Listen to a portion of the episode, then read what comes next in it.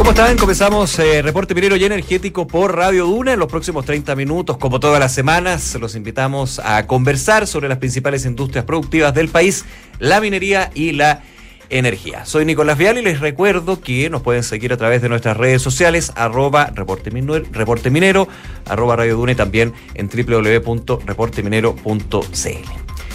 La tomografía sísmica es una técnica geofísica ampliamente utilizada en todo el mundo con una variedad de aplicaciones, siendo una contribución valiosa en la industria minera. Esta técnica consiste en el estudio de la estructura interna de la Tierra mediante la medición de ondas sísmicas generadas por terremotos u otras fuentes sísmicas controladas. Bueno, actualmente en Chile, desde el Advanced Mining Technology Center de la Universidad de Chile, se desarrolla la plataforma digital Sofía esta utiliza la tecnología e integra datos geocientíficos de distintas fuentes como la geología, la geofísica y la geoquímica con algoritmos de inteligencia artificial. Pero, ¿qué es la tomografía sísmica?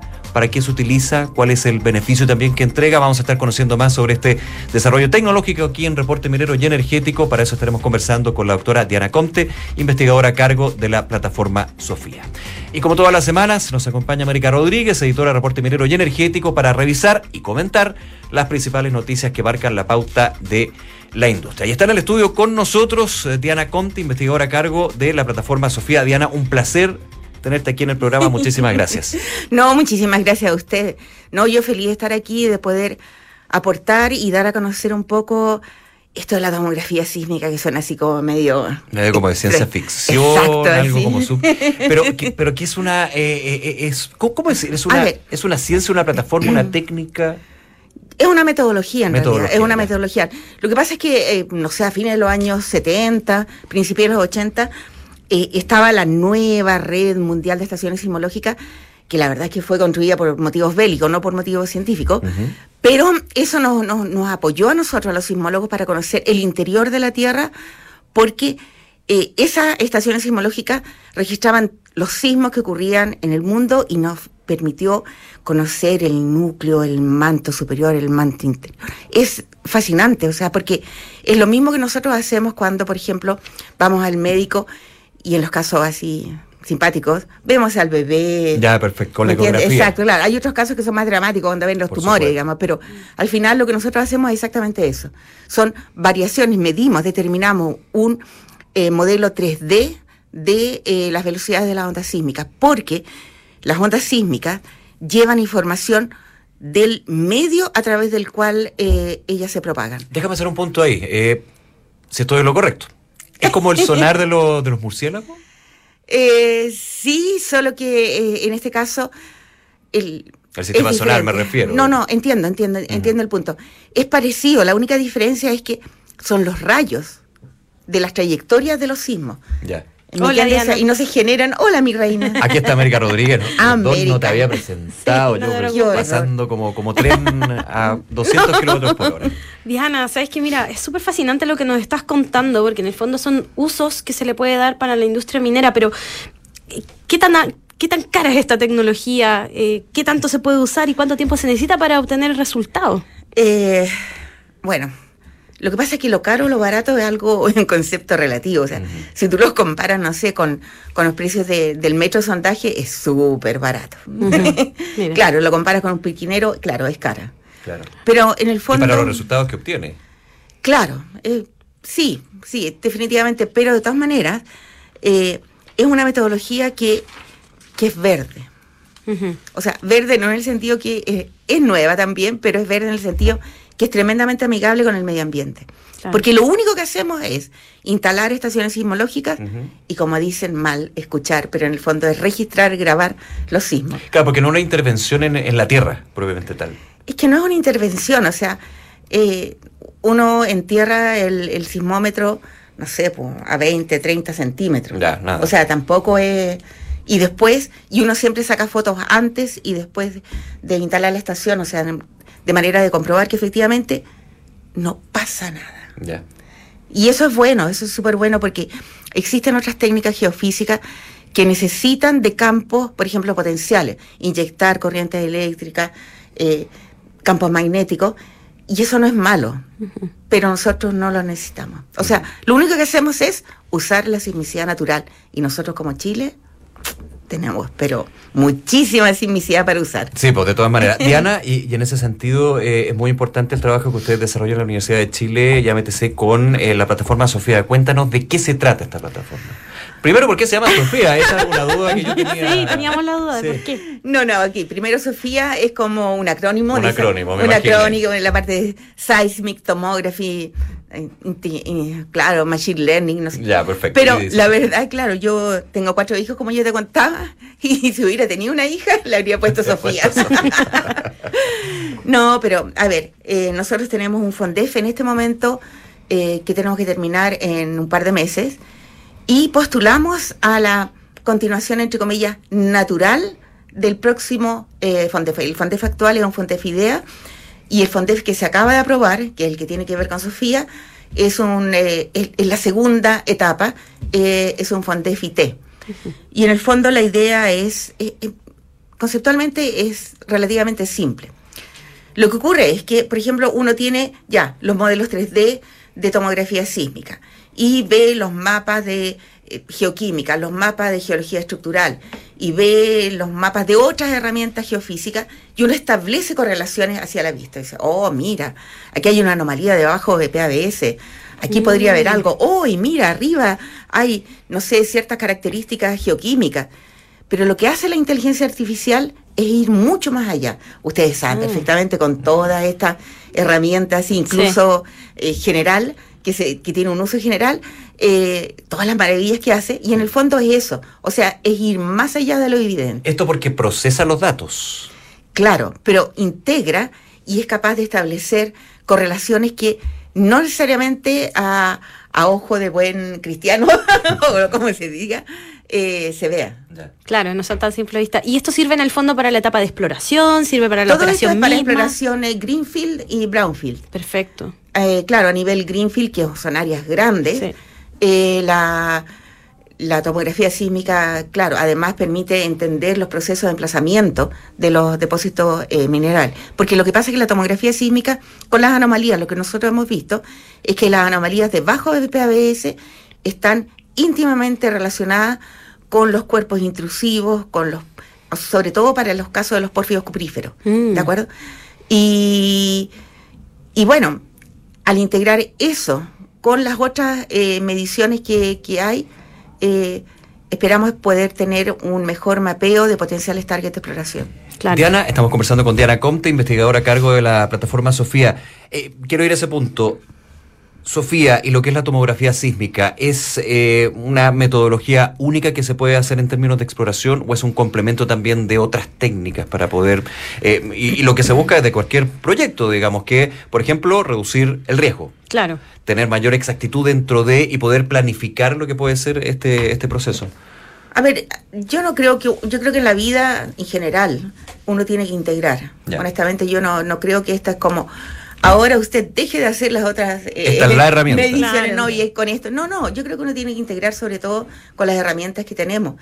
Y, es complementaria, definitivamente.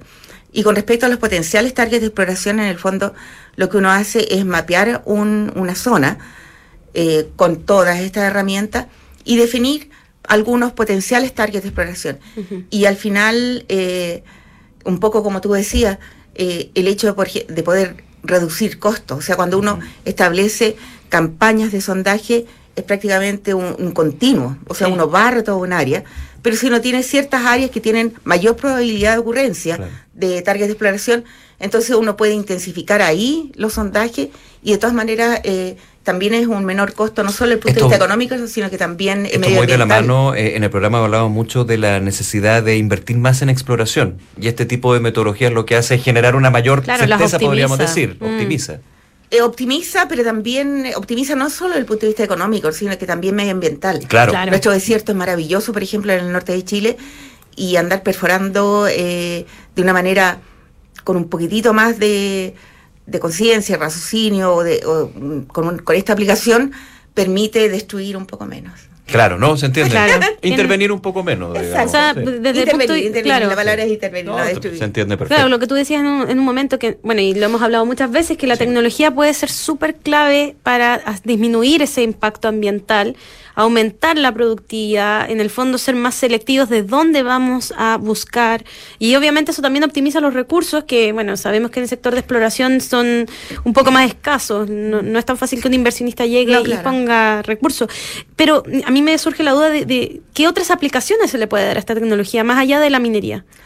A ver, no, no, no, eh, es al revés, o sea, la, la tomografía sísmica ha sido utilizada durante los últimos 30, casi 40 años para entender los procesos de subducción. Perfecto. O sea, todo lo que tiene que ver con, con la placa oceánica en subducción, con los procesos en, la corteza superior.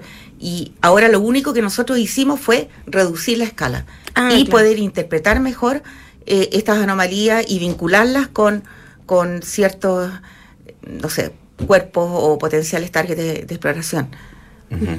Diana, eh, estamos conversando con Diana Comte, dentro del trabajo y el desarrollo de Sofía, eh, ya han habido conversaciones, me imagino, con, con la industria, con empresas, ¿hay trabajo ya que se están desarrollando en mira esto?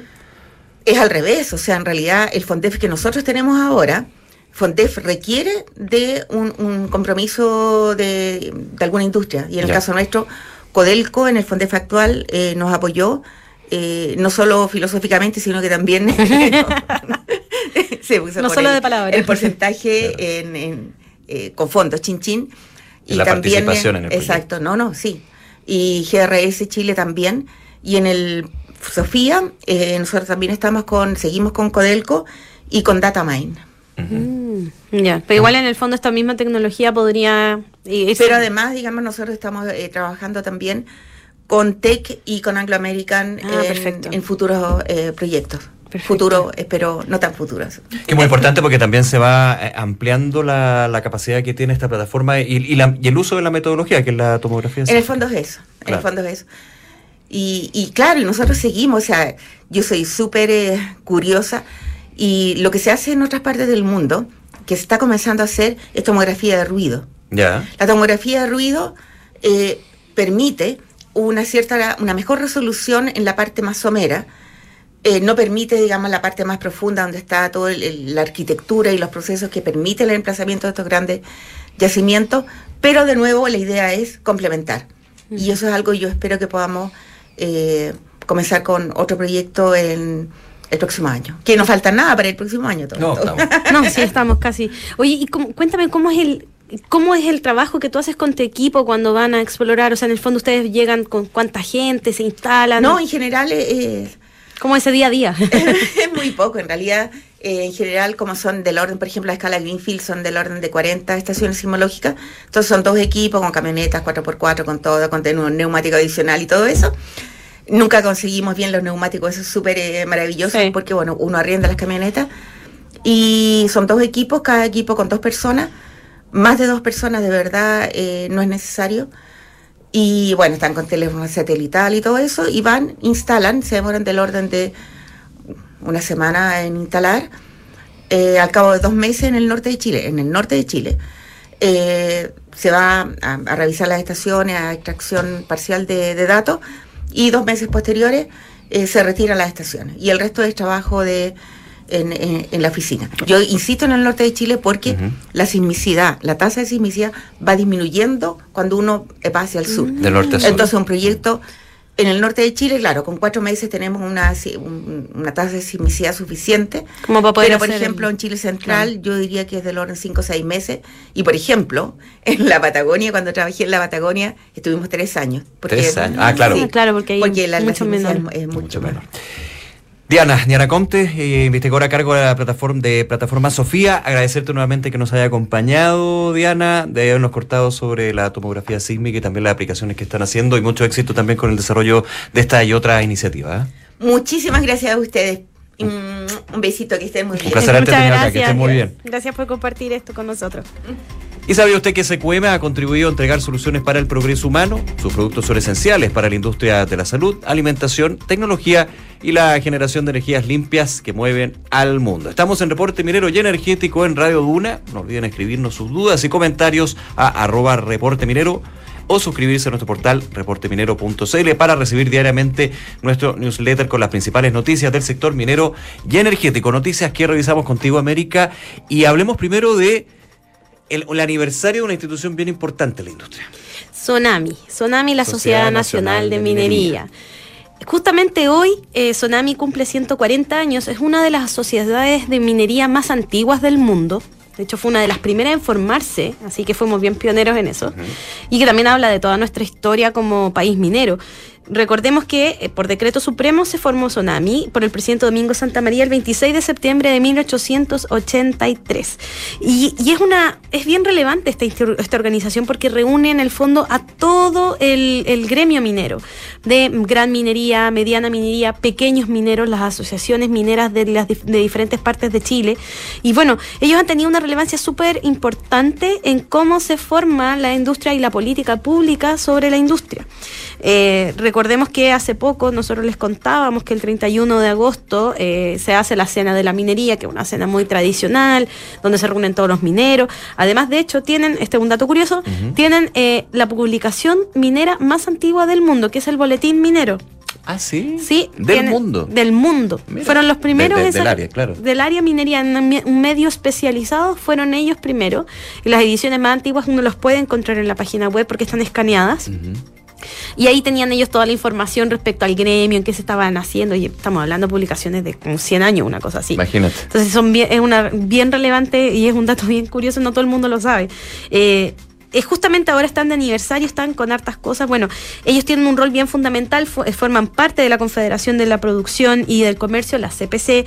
También eh, tienen representantes en ENAMI, eso también es muy relevante, ya que ENAMI, recordemos, tiene una participación muy importante de apoyo y de fomento a la pequeña y mediana minería. Y también parte del directorio de la Comisión Calificadora de Competencias y Recursos y Reservas en Minería. ¿Qué es eso? Es el, organismo competente. Esta comisión calificadora de competencias básicamente es un organismo que eh, garantiza que una persona está calificada para decir sí, aquí usted tiene los recursos que dice que tienen. Y que es súper clave en el fondo para poder, eh, para que una, empresa, un, explorador, por ejemplo, demuestre que tiene esos recursos y tenga eh, pueda pedir plata después, en el fondo tenga un certificado que asegura que lo que él dice que hay, efectivamente es. Actualmente, eh, esta empresa, Sonami, tiene 76 organizaciones de la mediana y gran minería, además de algunas empresas proveedoras, y 38 asociaciones mineras regionales. O sea, esto en el fondo es el órgano representativo más importante. Y bueno, están con hartas cosas ahora. Em, participan activamente en el Consejo Consultivo del Ministerio de Minería de Serna Giomini de Cochilco, están con tienen dos fundaciones que son sin fines de lucro, que es la Fundación eh, eh, la Fundación Sociedad Nacional de Minería y la Fundación, Fundación Tecnológica para la Minería, que tienen muchas cosas culturales, muchas cosas de innovación, etcétera. Y el 25 de septiembre eh, asumió la gerencia de desarrollo de la institución gremial Juan Pablo González, quien también fue presidente del Instituto de Ingenieros de Minas y presidente de la Comisión Minera. Entonces, estamos ahí en un momento bien clave de esta organización que también ha estado con harto movimiento porque recordemos que la minería tomó un rol bien em, discutido en el proceso constituyente y ellos estaban muy activos en esa discusión. Y bueno, es, es una asociación muy relevante a nivel mundial y también a nivel país. Ahí, aniversario entonces, 140 años de la zona. Y tenemos ahí un, un comentario de, de su presidente. Ah, sí, vamos a escuchar. En este punto crucial de nuestra historia reafirmamos nuestro compromiso con el desarrollo sostenible de la minería y con seguir contribuyendo al progreso de Chile. Continuaremos trabajando en colaboración con todos los actores de la industria, el gobierno y la sociedad para asegurar un futuro próspero para nuestra minería chilena. Felices 140 años a Sonami, sus socios y sus funcionarios, y a seguir trabajando en beneficio de nuestra amada industria minera y, por supuesto, de todo Chile. Ahí entonces, Jorge Riesco, presidente de Sonami en estos 140 años. Sí, nos sumamos ahí a los saludos de, las distintas organizaciones y les deseamos muchos, muchos años más de trabajo. Mucho eh, éxito hacia adelante. Sí, mucho éxito. Oye, Rajo Inca.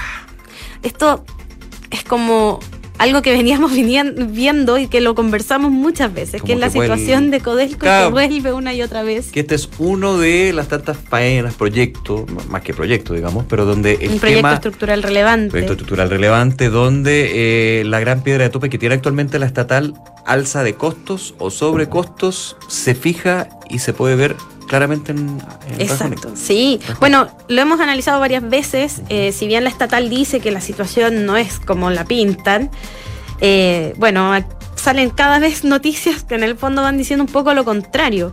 Y bueno, es, justamente Rajo Inca, uno de sus proyectos como más relevantes dentro de, la cartera que tienen, que en el fondo va a darle continuidad operacional a la División Salvador y extendería la vida útil de la, de la división por 40 años más. Si no, esto ya se hubiera cerrado. O sea, 10 años atrás ya se estaba pensando. En el fondo, eh, Rajo Inca tenía ese rol clave. Y está con un avance físico de 58% al cierre de julio, lo que es bastante bastante, bastante atrasado a la fecha que originalmente se pensaba que esto iba a estar andando. Em, inicialmente se consideraba un monto de 1.383 millones de dólares para el proyecto, pero recientemente se supo que en la última, que uno de, uno de los directorios de julio eh, se estaba pidiendo 900 millones de dólares extras para poder eh, darle continuidad a la construcción estábamos hablando y hemos visto que hay una alza de costos considerable en toda la industria, pero este tipo de situaciones en el fondo te muestran que no está tan fácil el futuro de los proyectos estructurales originalmente, bueno, recordemos, todos los proyectos estructurales están con sobrecostos. Em, en, algún momento se hablaba de un 50% sobrecosto. Sí, no es Rajo solamente y, y, no es solamente la situación de Codelco. Lo que pasa es que en Codelco ha sido más, más no, no quiero hablar de sistémico, pero sí una tendencia en mucho tiempo. Sí, y yo creo que es porque em, están abarcando mucho. Eso pasa cuando porque mucho abarca, poco aprieta. Exacto, están abarcando mucho. Pero esto es una realidad que también se está dando en toda la industria. De acuerdo a Cochico, los costos de producción de la gran minería del cobre aumentaron en un 29%. Esto ya es generalizado. Entonces se suma a una menor producción y el aumento de costo, en el fondo estamos viendo ese impacto. En el caso de Codelco, el costo de producción general ha incrementado un 41% debido a la menor producción de cobre, mayores costos de operación, la inflación. Hay hartos factores. Sí. Lo único que en el fondo amortiguó esta situación fue el alza del precio del molibdeno. El molibdeno, recordemos, es un, subproducto en este caso, eh, que se ocupa para las aleaciones em, para la industria aeronáutica, etcétera. Es bien clave para eso. Entonces, subieron mucho los valores y como que en el fondo amortiguó un poco la situación si no estaríamos en otro escenario. Claro. Y esta es una realidad que también está viviendo la industria privada. O sea, vemos que los costos de Coyahuasi subieron un 35%, Escondida un 20%, y Antofagasta Minerals, los pelambres fue como el único que se estaba salvando, donde tuvieron una disminución de costos de 11% y Centinela 5,1%.